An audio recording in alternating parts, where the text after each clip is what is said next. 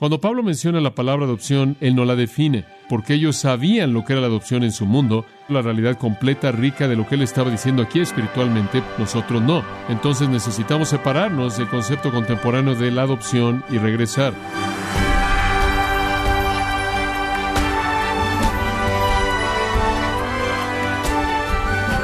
Sea usted bienvenido a su programa Gracias a vosotros con el pastor John MacArthur. Hace algunos años, una familia estadounidense envió de regreso a Rusia a su hijo adoptivo de siete años de edad, porque era demasiado problemático y ya no querían que formara parte de su familia. Este es un triste recordatorio de que el amor humano es voluble e imperfecto. Pero podemos decir lo mismo del amor que Dios tiene por nosotros. ¿Acaso podemos perder la herencia que se nos ha concedido a través de nuestra adopción?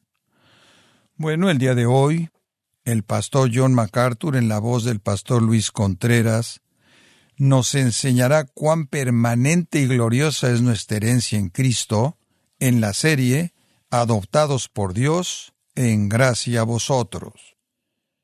Abra su Biblia, si es tan amable, al cuarto capítulo de Gálatas. Estamos viendo esta epístola maravillosa, la cual enfatiza la salvación por la fe únicamente. Ese es el mensaje cristiano. Esa es la razón por la que hubo una reforma protestante. La salvación no es por la fe, más obras, no es un esfuerzo de cooperación entre el pecador y Dios. Dios hace un poco y usted hace un poco y juntos todo funciona para que sus pecados sean perdonados y usted pueda entrar al cielo santo de Dios, sino que más bien la Biblia es clara en enseñar que la salvación es totalmente una obra de Dios y lo único con lo que el pecador contribuye es simplemente una mano abierta. Únicamente estiramos la mano para recibir el regalo al creer en el Señor Jesucristo. Como hemos estado diciendo a lo largo del estudio, no obstante, toda la religión falsa, toda la religión falsa, incluyendo formas falsas del cristianismo, quieren hacer de la salvación una combinación de la obra de Dios y la nuestra, fe y obras, que Dios hace una parte y nosotros hacemos una parte, y ese tipo de sinergia hace que Dios produzca nuestra salvación. Esa es la herejía que define a toda religión falsa, que de alguna manera usted puede contribuir a ser rescatado del juicio por sus propias obras. Pablo predicó el Evangelio verdadero de salvación mediante la fe únicamente en Cristo. Él plantó algunas iglesias en Galacia, como lo hizo en muchos otros lugares, en el mundo mediterráneo en el primer siglo, y no mucho tiempo después de que Pablo predicó el Evangelio, e iglesias eran plantadas y gente era convertida, no mucho tiempo pasaba hasta que algunos maestros judíos venían y le decían a los creyentes que lo que Pablo les había dicho no era verdad, la salvación no es por la fe únicamente, es por la fe más obras, ese fue el mensaje de aquellos que llegaron a conocerse como los judaizantes, porque trataron de hacer judíos a partir de los gentiles que habían llegado a conocer a Cristo mediante el Evangelio. Y lo que básicamente estaban diciendo era, tienes que guardar la ley de Moisés y por eso se referían a la ley externa, como se vuelve claro en el pasaje en la actualidad, las leyes ceremoniales, las leyes rituales, las leyes de las festividades, las fechas, los días, los años, los meses. Todas esas cosas que eran conductas externas y no la ley moral de Dios, fueron prescritas por Dios con el propósito de aislar a Israel y hacerlos un pueblo único en medio de un mundo multiídolos. Debían ser los monoteístas que adoraban al Dios vivo y verdadero. Y entonces Dios les dio algunas leyes externas simbólicas y rituales para apuntarlo en la especie de infancia del desarrollo de la religión verdadera. Pero cuando Cristo vino, todos esos ABCs Todas esas cosas elementales cesaron y la esclavitud de la ley se acabó y Cristo se convirtió en la sustancia y todo eso pasó como la mera sombra. No obstante, hubieron judíos que decían venir de Jacobo, líder de la iglesia en Jerusalén, decían ser creyentes en Cristo y promovían que usted necesitaba añadir obras. Entonces Pablo en el libro de Gálatas está dando una serie de argumentos en contra de la salvación por la fe y obras. Y el que estamos viendo en el capítulo 4, versículos 1 al 11, es un argumento muy, muy poderoso. Tiene que ver con adopción. Y él está diciendo a los Gálatas, ustedes ya han sido adoptados como hijos de Dios, con todos los derechos y privilegios que vienen con esa adopción. ¿Por qué creen que algo les falta? ¿Por qué quieren regresar a lo que ustedes solían tener, la sombra, cuando ustedes tienen la sustancia y la realidad? Entonces, este es otro de sus argumentos para la salvación por la fe únicamente. Permítame leerle los once versículos de apertura, capítulo 4 de Gálatas. Pero también digo, entre tanto que el heredero es niño, en nada difiere del esclavo, aunque es señor de todo, sino que está bajo tutores y curadores hasta el tiempo señalado por el Padre. Así también nosotros, cuando éramos niños, estábamos en esclavitud bajo los rudimentos del mundo. Pero cuando vino el cumplimiento del tiempo, Dios envió a su Hijo, nacido de mujer y nacido bajo la ley, para que redimiese a los que estaban bajo la ley, a fin de que recibiésemos la adopción de hijos. Y por cuanto sois hijos, Dios envió a vuestros corazones el Espíritu de su Hijo, el cual clama Abba Padre. Así que ya no eres esclavo, sino hijo, y si hijo también heredero de Dios por medio de Cristo. Ciertamente en otro tiempo, no conociendo a Dios, servíais a los que por naturaleza no son dioses, mas ahora conociendo a Dios, o más bien siendo conocidos por Dios, ¿cómo es que os volvéis de nuevo a los débiles y pobres rudimentos a los cuales os queréis volver a esclavizar? Guardáis los días, los meses, los tiempos y los años. Me temo de vosotros que haya trabajado en vano con vosotros. Esto es tan serio que Pablo se pregunta si sus esfuerzos han sido para nada. Los Gálatas habían oído el Evangelio verdadero de la salvación por la fe, lo creyeron, habían confiado en Cristo y se habían convertido en creyentes verdaderos. Versículo 3 del capítulo 3, habiendo comenzado por el Espíritu, eran creyentes verdaderos. Acabamos de leerle el versículo 8, no conocíais a Dios, versículo 9, pero ahora han llegado a conocer a Dios, o más bien llegado a ser conocidos por Dios. Él está afirmando la realidad de su salvación. Son creyentes, han comenzado en el Espíritu, han experimentado el poder del Espíritu, han oído la verdad del Evangelio, sus vidas han sido transformadas. Ahora, ¿por qué están regresando a un sistema de conductas externas? Esa es la pregunta aterradora para la cual Pablo presenta muchos, muchos argumentos en esta epístola breve. Ahora, permítame tan solo señalar que en los versículos que leí, el asunto es adopción. Él habla de un niño, un niño que no difiere de un esclavo cuando es joven.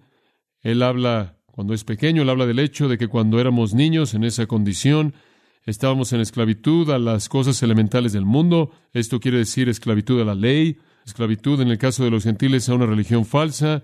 Después Cristo vino y fuimos redimidos. Llegamos a un punto de ser adultos. Fuimos maduros en Cristo y recibimos la adopción como hijos. Y él dice eso en el versículo 5. Ahora, el tema aquí de la adopción, quiero pasar un poco de tiempo en este tema. Y de nuevo en el versículo 6, sois hijos. De nuevo en el versículo 7, ya no un esclavo, sino un hijo. Todo esto tiene que ver con adopción. Pablo es el único que usa la palabra adopción en el Nuevo Testamento y él la usa en el libro de Romanos y en el libro de Efesios y en el libro de Gálatas. La palabra es simplemente una palabra compuesta en el idioma griego, huios, hijo, tícemi, colocar, significa colocar a alguien como un hijo. Eso es lo que una adopción es. La adopción, desde el punto de vista teológico, como Pablo la usa, es Dios colocándonos como sus hijos en su familia. Dios colocándonos en su propia familia. Ahora, dicho eso de manera simple, no tiene toda la textura rica que quiero que entienda usted acerca de la adopción, entonces le voy a dar un poco de trasfondo de esto. Como siempre cuando estamos tratando con la Biblia, estamos tratando con un libro antiguo, estamos tratando con costumbres sociales y tradiciones y conductas que tienen unos dos mil años de edad. Cuando nosotros en Estados Unidos decimos adopción, cuando hablamos de la adopción, estamos hablando de algo muy diferente de lo que estaba en la mente de un ciudadano del mundo greco-romano en los tiempos del Nuevo Testamento. Y como siempre, con toda la interpretación bíblica, tenemos que regresar y recrear la estructura social, la estructura cultural, la estructura lingüística, para que sepamos lo que algo significó en ese día, porque eso es todavía lo que significa. Algunas veces usted oye a la gente decir, necesitamos traer la Biblia a la época moderna, eso está mal. No necesitamos hacer eso. necesitamos tomar a la persona moderna y llevarla a tiempos bíblicos y recrear el contexto. Y eso es lo que siempre estamos haciendo al estudiar las Escrituras. Cuando Pablo menciona la palabra adopción, él no la define, no dice nada de ella, no da sus características, y eso es porque él sabía que ellos entendían esa palabra de cierta manera, y esa es la manera en la que él quería que la entendieran. Y al entender eso, habrían entendido la realidad completa, rica de lo que él estaba diciendo aquí espiritualmente, porque ellos sabían lo que era la adopción en su mundo, nosotros no. Entonces necesitamos regresar. Necesitamos separarnos del concepto contemporáneo de la adopción y regresar. Ahora, permítame tan solo decir esto en primer lugar. Pablo está tratando con una idea romana aquí. No hay un conjunto de leyes en el Antiguo Testamento con respecto a la adopción. ¿Acaso los judíos adoptaban? Sí, adoptaban. Adoptaban por dos razones. Adoptaban una porque no tenían hijos y había cierto estigma con no tener hijos, y entonces adoptaban un hijo. Adoptaban en segundo lugar con mucha frecuencia cuando los padres eran de edad avanzada y necesitaban que alguien cuidara de ellos, adoptaban a alguien para que en cierta manera cuidara de ellos. Entonces, eso es conocido para cualquier historiador judío en términos de adopción judía, pero de nuevo, no tienen leyes de la adopción y no hay afirmaciones con respecto a ella en el Nuevo Testamento. Pablo no está hablando de eso, le está hablándole a gentiles en el mundo greco-romano. Él está hablando en términos que ellos entienden. Entonces veamos si podemos entender esto. Va a redefinir completamente su entendimiento de la doctrina de la adopción. Ahora, la adopción moderna es una especie de acción caritativa. La adopción moderna es llevada a cabo por personas que quieren rescatar a niños primordialmente, sean niños de un país extranjero o que están en un orfanatorio y están viviendo una vida muy difícil o inclusive si es más difícil la situación son hijos discapacitados, niños discapacitados, son niños enfermos, niños con defectos de nacimiento, lo que sea. Hay padres cristianos amados y otros también que quieren aliviar el sufrimiento de esos niños al sacarlos de esos orfanatorios, sacarlos de ese tipo de ambiente y los traen a su familia como bebés. Hay adopciones de esos bebés que nacen a madres que no querían un aborto, pero no quieren tener al niño y entonces esos niños son adoptados. Pero en términos típicos, la adopción en el mundo occidental y en nuestro país es una adopción de bebés o niños, niños pequeños, de hogares que pueden ser adoptados también. Pero básicamente la gente no adopta adultos, no adoptan adultos, adoptan a niños. En el mundo romano antiguo no adoptaban a niños, adoptaban adultos. Y adoptaban a adultos hombres, rara vez se adoptaba una mujer. Esa es la razón por la que cuando Pablo habla de la adopción, él habla de hijos, porque la adopción se realizaba con un hombre, hombres jóvenes adultos. Rara vez alguien en nuestra sociedad adopta a un adulto. No habría ninguna razón obligatoria para hacer eso básicamente en nuestra sociedad. Pero permítame contarle un poco acerca de la adopción romana. Casi siempre un hombre adulto de 20 años de edad y más, inclusive llegando a los treintas. Eran adoptados por familias ricas, familias de estatus, familias con un patrimonio, familias de prominencia, y virtualmente todos esos tipos de familias adoptaban. Inclusive si tenían hijos, inclusive si tenían hijos hombres, adoptaban. Si no tenían hijos, obviamente adoptaban para tener un heredero, pero si tenían hijos, que no pensaban que eran aptos para el futuro de la familia, ellos adoptaban a otro hijo. Y por cierto, había una facultad en la Roma antigua llamada patria potestas, la cual esencialmente dice el poder del padre, y un padre podía desheredar a un hijo que había tenido biológicamente con mayor frecuencia que no. Sería una niña, pero el padre también podía desheredar un hijo, también podía vender a un hijo para adopción, él también podía matar a un hijo por la razón que él quisiera. Entonces el padre tenía poder absoluto sobre sus hijos. Y si eh, no tenía hijos o si tenía hijos que no quería que se convirtieran en los herederos de su patrimonio, él adoptaba. Eran escogidos no como bebés, porque muchos bebés no sobrevivían la niñez. Usted no pasaba por toda la adopción para tener un bebé que moriría. Además, usted no sabía qué tipo de hombre joven este bebé se volvería. Entonces, se esperaban hasta que estuvieran en sus veintes o treintas y pudieran ver su potencial de liderazgo, sus aptitudes mentales, su fortaleza física, su sabiduría. Estaban buscando a alguien que fuera el siguiente patria familias, el padre de la familia. El padre quería a alguien que liderara el patrimonio. El propósito era realmente singular. Traer un heredero a la familia que fuera digno de este patrimonio y pudiera garantizar el futuro de que ese patrimonio siguiera en adelante. Y esto sucedía porque no tenían hijo, porque no tenían hijo que pensaban que estaba calificado. Y habían familias que tenían más hijos de lo que necesitaban, tenían hijos para continuar con su descendencia y, y estaban felices de que uno de sus hijos fuera adoptado por una de estas familias así, con mucha frecuencia de los plebeyos, las familias comunes y corrientes. En tiempos romanos, la cabeza de la familia era tanto un administrador del patrimonio de la familia, alguien que llevaba las cuentas y cuidaba de las finanzas para la fortuna de la familia, y un sacerdote, quien básicamente estaba a cargo de la religión de la familia.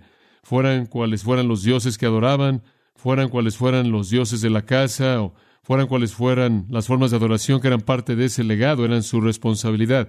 Él era patria familias, el padre de familia. Y entonces cuando adoptaban a jóvenes, estaban buscando un heredero que ocupara esa función muy, muy importante, que fuera el que cuidaba la fortuna de la familia y el que cuidaba la reputación de la familia en el futuro. Pobre de nuevo los padres menos nobles que tenían a hijos deseables como estos, con gusto hacían que esos hijos estuvieran disponibles a una familia noble por un precio, por un precio. Y el precio podía ser muy alto. Era un honor, por cierto, no una deshonra. Era un acto honorable entregar a su hijo a una de las familias de los senadores, la gente que eran de la élite. Y mantenga esto en mente. Alguien podría decir, bueno, espera un momento. Si usted realmente tiene un hijo joven, brillante, quizás él podría tomar a la familia en la que está y elevar a la familia y hacer que suba esa familia por la escalera social para hacerla una de las familias élite. No podía suceder, no sucedía. Había una clase élite en el mundo romano que esencialmente era inaccesible y no estaba disponible para el resto de la sociedad plebeya. Entonces, si usted quería que su hijo capaz avanzara, esta era una gran manera de hacer eso y quizás la única manera de elevarlo. No era secreto, era muy público, era muy oficial, de hecho era tan oficial que a un nivel alto demandaba confirmación del Senado, confirmación del Senado.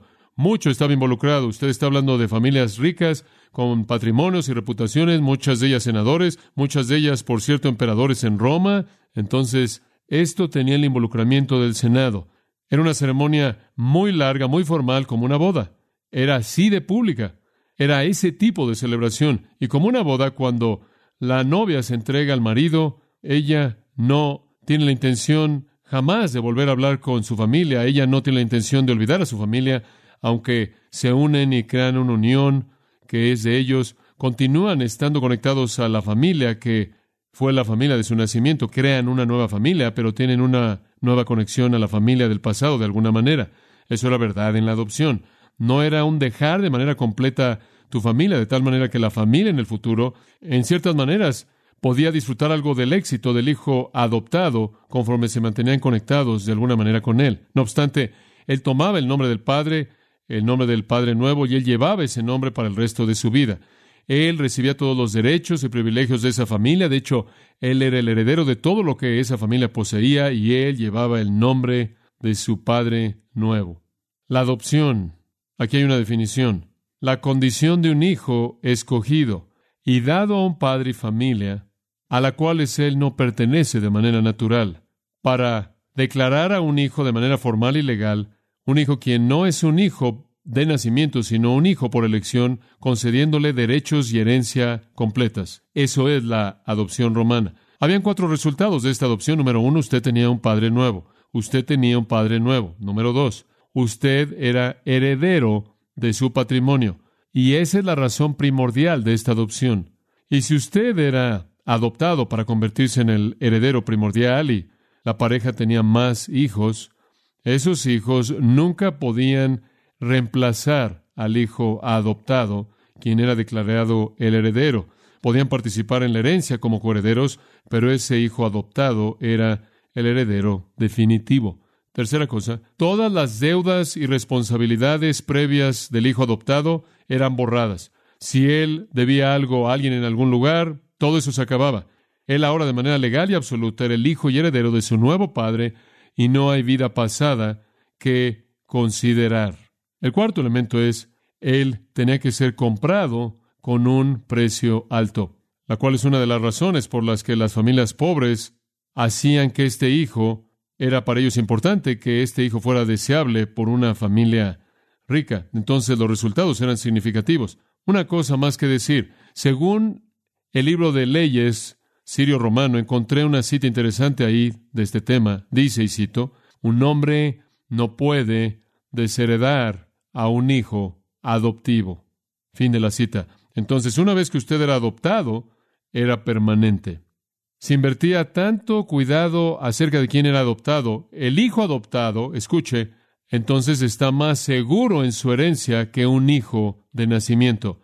El hijo adoptado está más seguro en su herencia que un hijo nacido. Un hijo nacido podía ser desheredado, vendido, adoptado por alguien más o inclusive matado, como dije antes. Este es un acontecimiento tan noble que nueve de los Césares fueron adoptados. Julio César no tuvo hijos, entonces él adoptó a Augusto. Augusto no tuvo hijos, entonces él adoptó a Tiberio.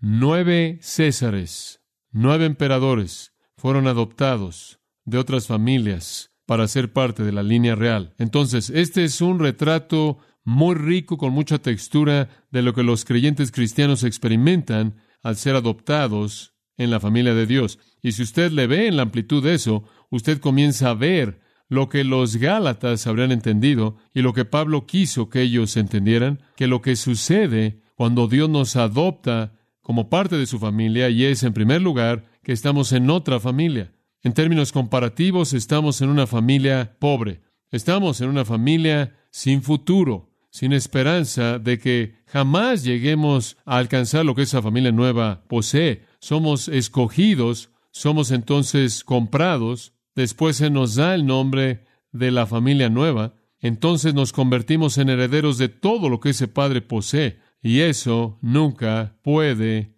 cambiar. Eso es adopción.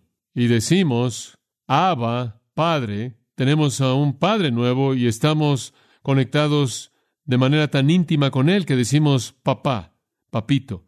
Es así de intensa la relación y tenemos todos los derechos y privilegios, de tal manera que Jesús dice en Juan 1.12, aquellos que creyeron en Él, Él les dio la potestad o la autoridad de ser llamados hijos de Dios. Es una posición de autoridad.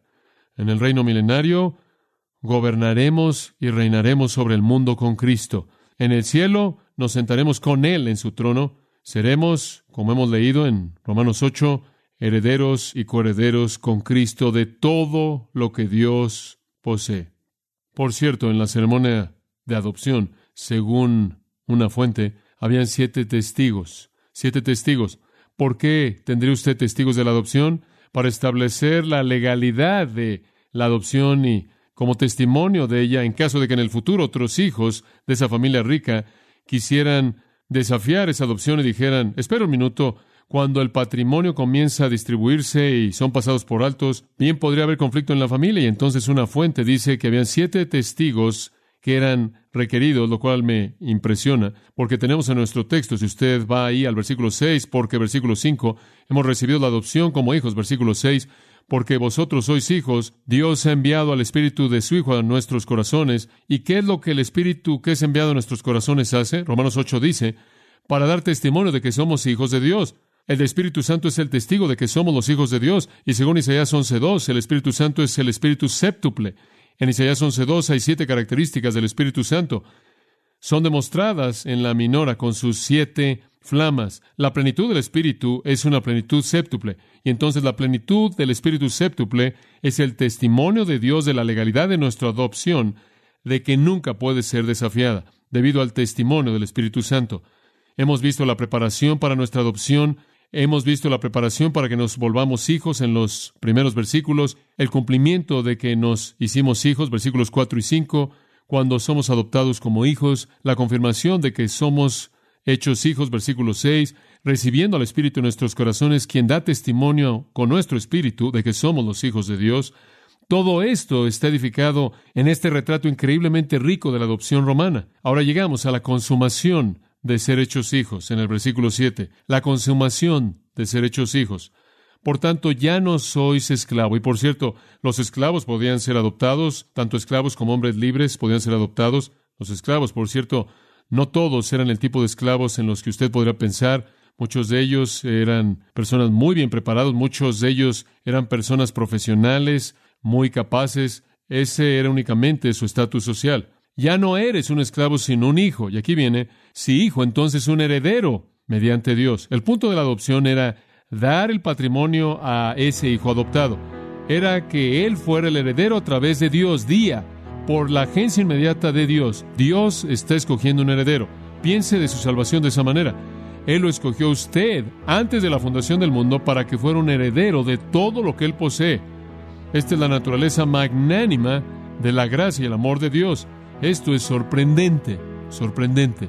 El tipo de trivialidades necias que usted oye de la gente que predica, entre comillas, el Evangelio de la Prosperidad, acerca del hecho de que Jesús quiere que usted tenga un auto nuevo, una casa nueva, fuera de ser una mentira, es tierra sin valor comparada con heredar todo lo que Dios posee en la gloria de su reino y presencia eternos.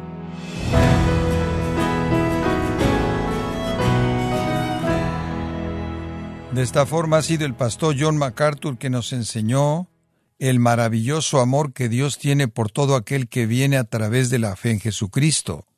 Nos encontramos en la serie titulada Adoptados por Dios, aquí en gracia a vosotros.